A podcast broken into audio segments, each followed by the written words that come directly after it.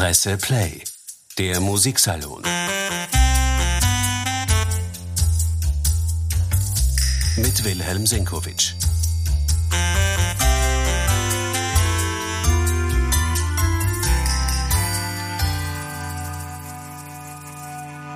Herzlich willkommen, meine sehr geehrten Damen und Herren. Ums klassische Kernrepertoire geht es heute im Musiksalon, wobei man nicht den Eindruck haben sollte, dieses Kernrepertoire werde gleichmäßig wunderbar gepflegt. Keineswegs. Hand aufs Herz. Wann haben Sie das letzte Mal die achte Symphonie von Ludwig van Beethoven gehört? Wahrscheinlich im Zuge einer zyklischen Gesamtaufführung aller neun Symphonien. Sonst kommt sie nämlich so gut wie nie dran. Erstaunlicherweise macht der Saisonbeginn 2022-23 da eine Ausnahme. Gleich zweimal ist die achte im Musikverein zu hören. Einmal am 26.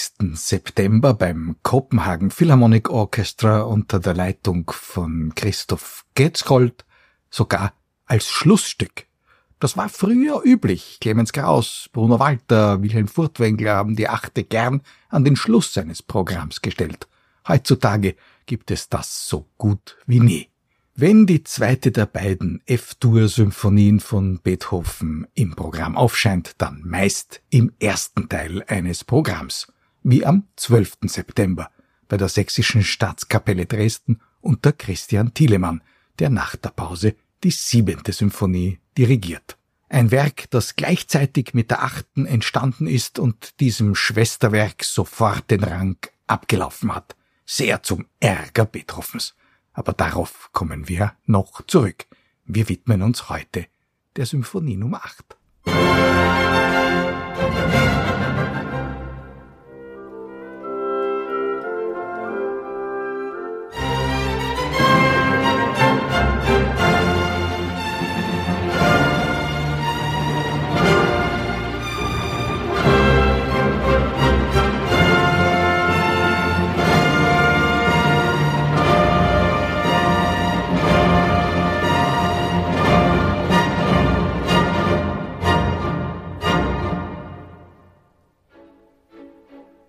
Stürmisch und mit unbändiger Kraft beginnt Beethovens F-Dur-Symphonie, Opus 93, die achte, während die gleichzeitig entstandene siebente, die A-Dur-Symphonie mit einer ausführlichen, langsamen Einleitung beginnt, fällt die achte mit der Tür oder mit dem Thema ins Haus.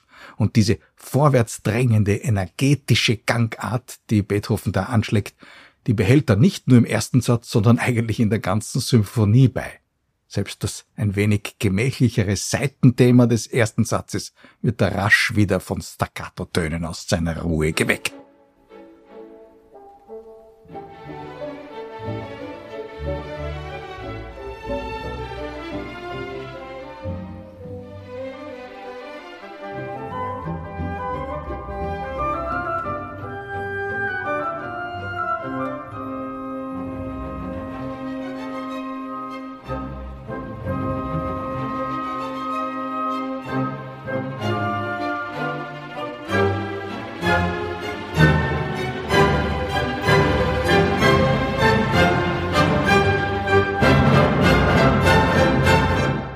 Was schon Beethovens Zeitgenossen an der achten Symphonie verblüfft hat, dieses Werk hat keinen langsamen Satz.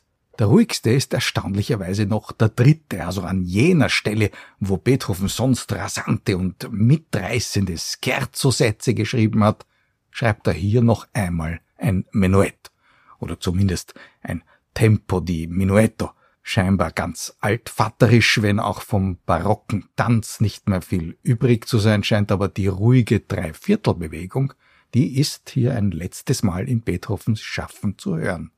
Musik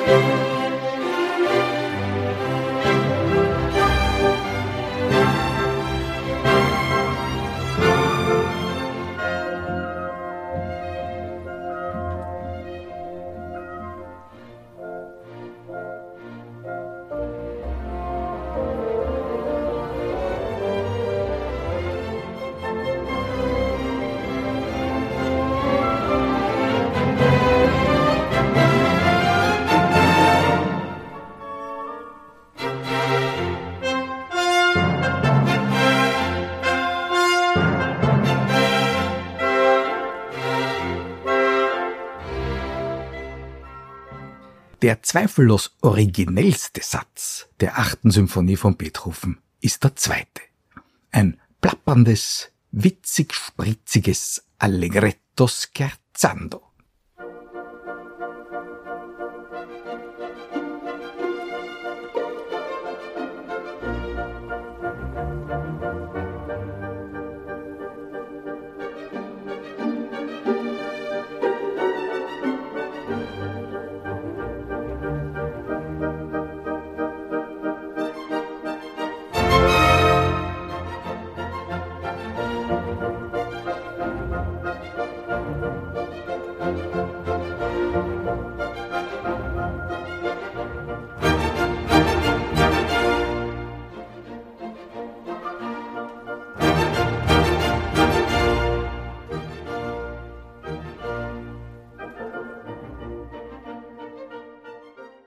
Diese Musik hat schon die Zeitgenossen Beethovens an das gerade soeben erfundene Metronom erinnert, und Beethovens Sekretär Schindler hat erfolgreich das Gerücht gestreut, dieses Stück sei von Melzels Metronom geradezu inspiriert worden.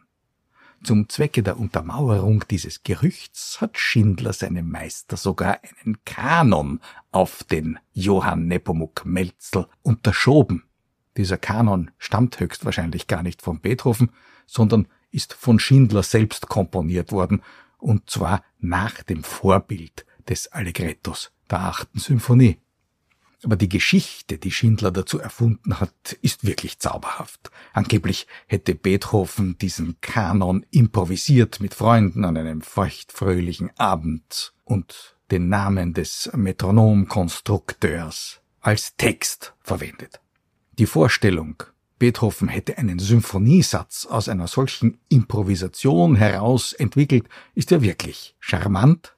Und wir können sogar die Probe aufs Exempel machen. Nehmen wir eine Aufführung des Melzel-Kanons, die recht gut die improvisatorische Atmosphäre widerspiegelt, die bei Beethoven-Abenden vielleicht wirklich geherrscht hat, und hören wir, wie sich da aus dem Skandieren des Namens Melzel ein Kanon herausentwickelt und wie sich dann aus diesem Kanon, ja, der Symphoniesatz herausentwickeln kann.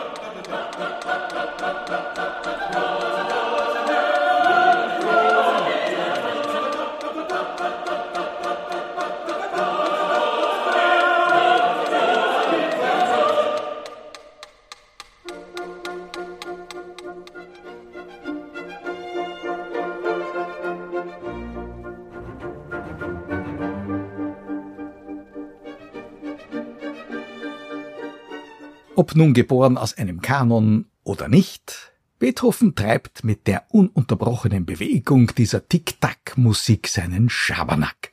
Und zuletzt scheint das imaginäre Metronom, das da tickt, vollkommen verrückt zu werden, macht sich selbstständig, aber zuletzt schließt eine charmante Schlusspoint den Satz versöhnlich ab.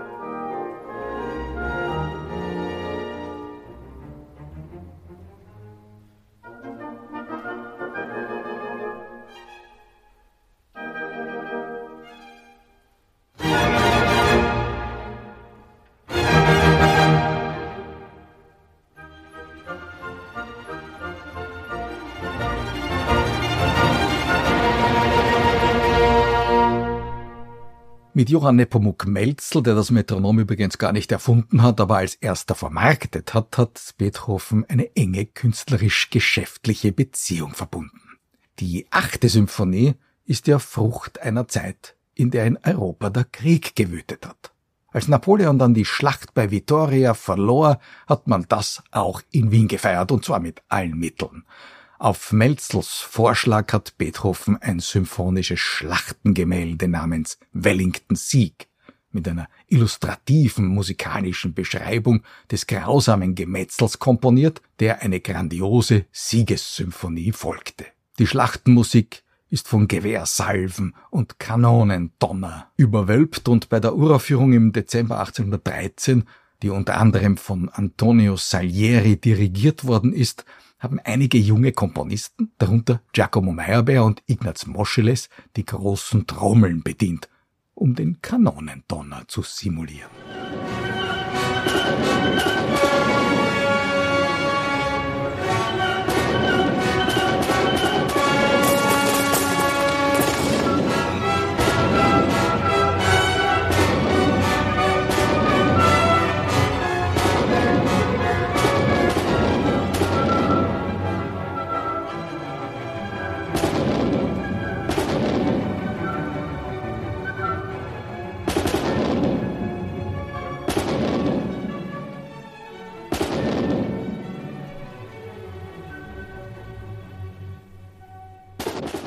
Auf diese Musik hat das Wiener Publikum damals begeistert reagiert. Viel begeisterter als auf die beiden neuen Symphonien, die ja beide im Umfeld von Wellington Sieg zur Uraufführung gekommen sind. Die siebente hat es da vergleichsweise noch leicht gehabt, die achte hingegen ist eher auf Kopfschütteln gestoßen als auf großen Applaus. Beethoven war entsprechend wütend und hat dem unverständigen und vergnügungssüchtigen Publikum die Schuld in die Schuhe geschoben. Diese achte, die sei einfach viel besser als die siebente und schon gar viel besser als Wellington Sieg. Und daher sei sie halt ein bisschen schwerer verständlich. Wie auch immer, die achte stößt bis heute auf ratlose Hörer, sofern diese das Konzert unvorbereitet besuchen. Dabei steckt diese Musik voller Pointen. Allerdings voller Pointen, die für ausgebildete Musiker amüsanter sind als für Laien. Zum Beispiel findet sich im Finale eine Passage, in der das Orchester unentwegt Tonleitern zu spielen scheint. Immer dasselbe und doch immer ein bisschen anders. Die Zeitgenossen haben vielleicht noch erkannt, dass der Komponist hier nicht nur in Dur-Moll-Skalen denkt, sondern auch in den alten Kirchentonarten. Dorisch, Phrygisch, Lydisch und was es da alles gibt. Das erstaunt natürlich bis heute. Thank you.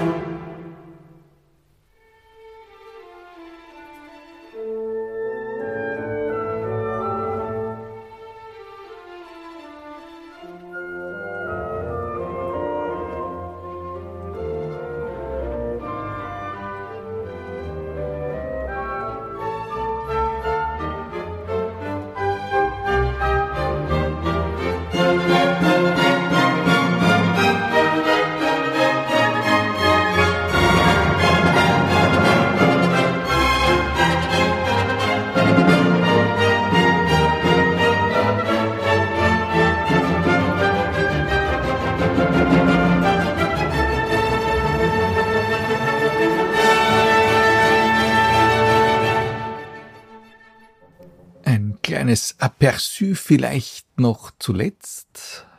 Die siebte und achte Symphonie sind nicht nur in Zeiten des Kriegs entstanden, sondern auch in einer Zeit, in der Ludwig van Beethoven verliebt gewesen ist. Im Jahr 1812, mitten während der Arbeit an den beiden großen symphonischen Werken, entstand während eines Kuraufenthalts in Böhmen der berühmte Brief an die unsterbliche Geliebte. Vom verliebten Beethoven ist in den Symphonien kaum etwas zu hören, aber doch ist es interessant zu wissen, dass diese Stücke genau in dieser Zeit entstanden sind. Heute vermutet man, dass Antonie Brentano die Widmungsträgerin dieser Briefe ist. Und ihre Tochter Maximiliane damals gerade neun Jahre alt und hochmusikalisch, womit sie es dem Komponisten angetan hatte. Er widmete ihr ein kleines Klaviertrio, das er eigens für sie komponierte und das im Ton durchaus an die F-Dur-Symphonie erinnert, wenn auch kindgerecht zurückgenommen.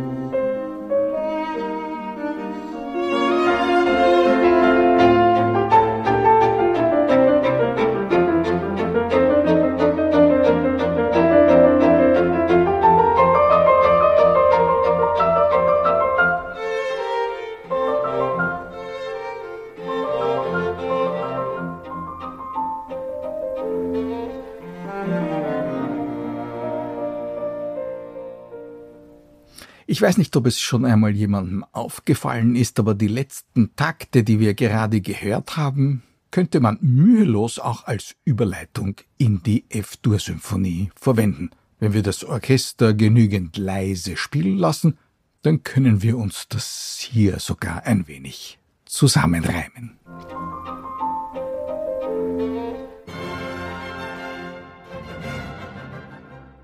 Die Popularität der achten Symphonie hat mit der Zeit interessanterweise noch immer weiter abgenommen.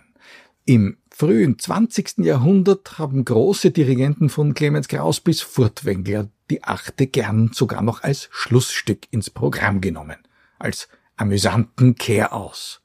Heutzutage ist das kaum mehr möglich. Obwohl richtig verstanden und mit Herzblut aufgeführt, verfehlt diese F-Dur-Symphonie, auch wenn sie nicht im Gesamtzusammenhang mit den anderen acht Symphonien gespielt wird, ihre Wirkung nie.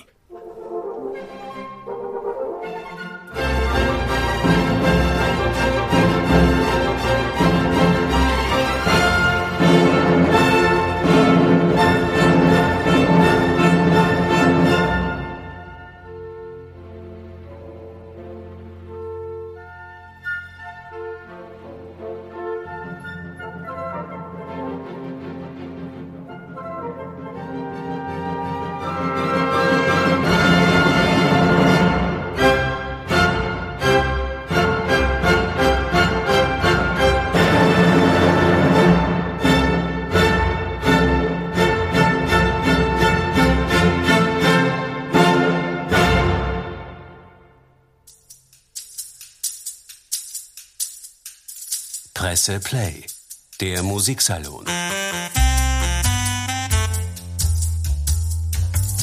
Mit Wilhelm Senkowitsch.